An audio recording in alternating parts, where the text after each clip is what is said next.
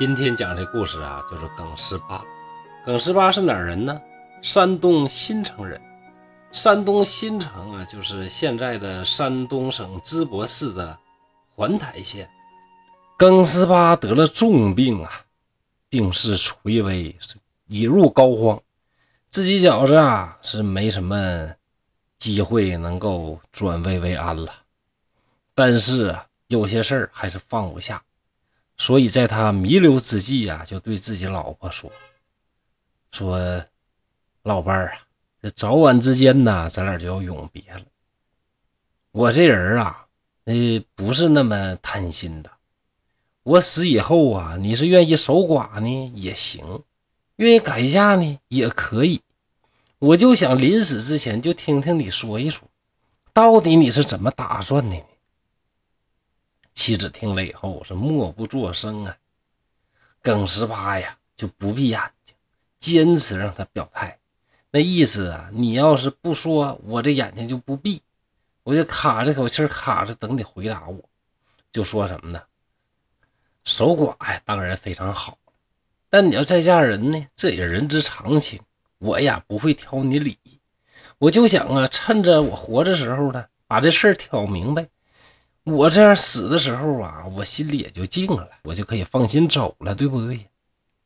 妻子啊，神色凄然说：“咱这家呀，穷成这样老公，你活着的时候咱都吃不上饭，你死了之后，我要想守寡，我也指望不了啥呀。所以说没招啊。”你耿十八呀，一听马上就翻了脸。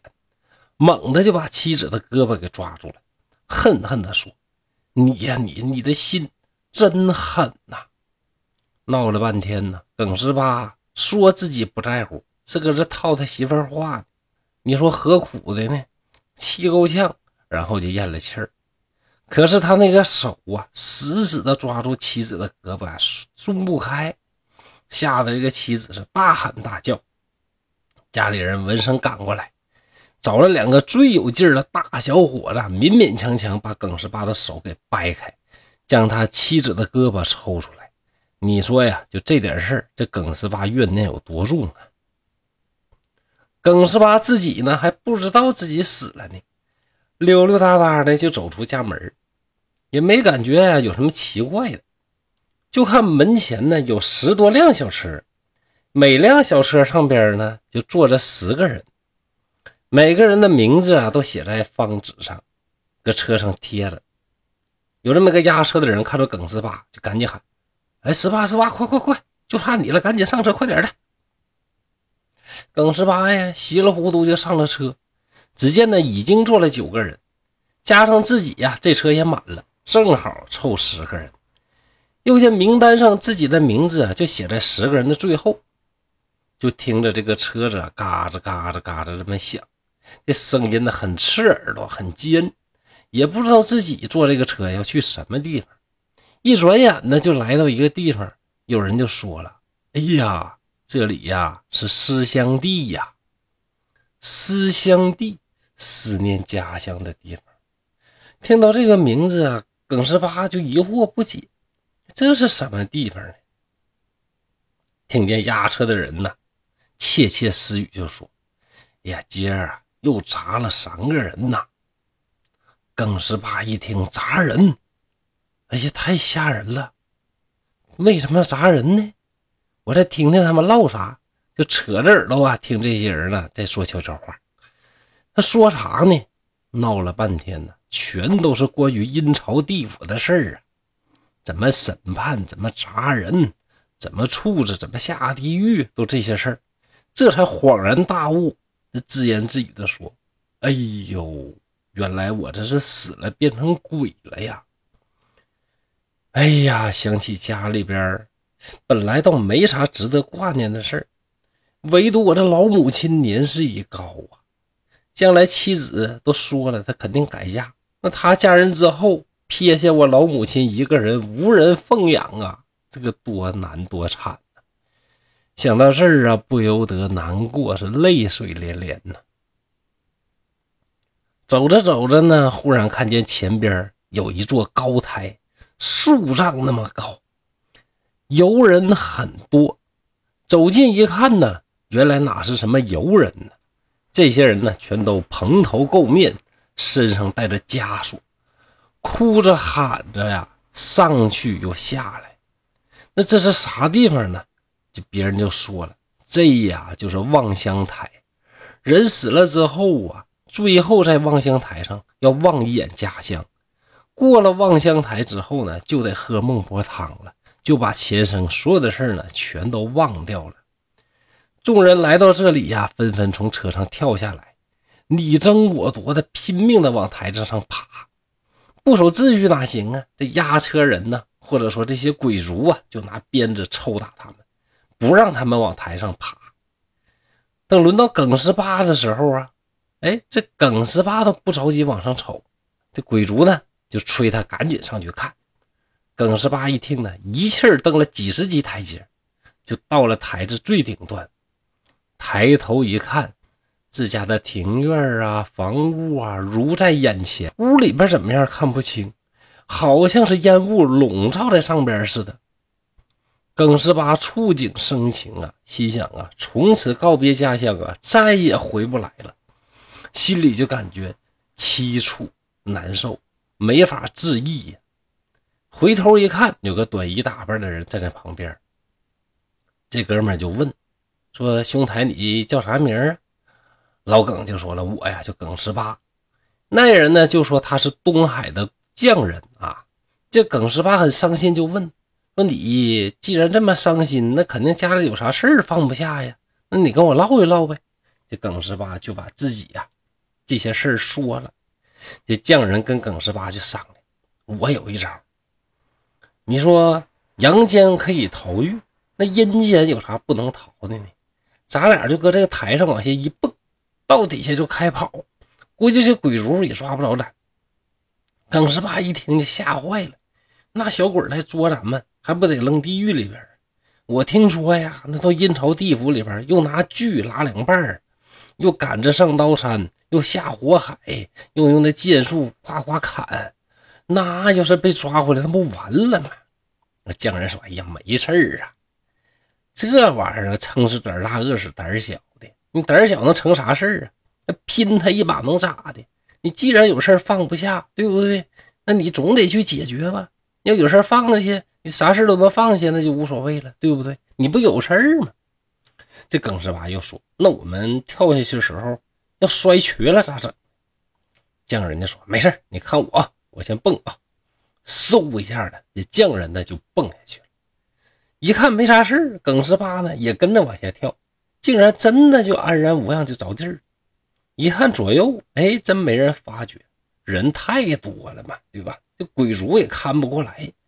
既然呢没人发觉，那两个人呢就拼命的跑，一边跑还一边看着。哎呀，来时候坐的那车呢停在台下。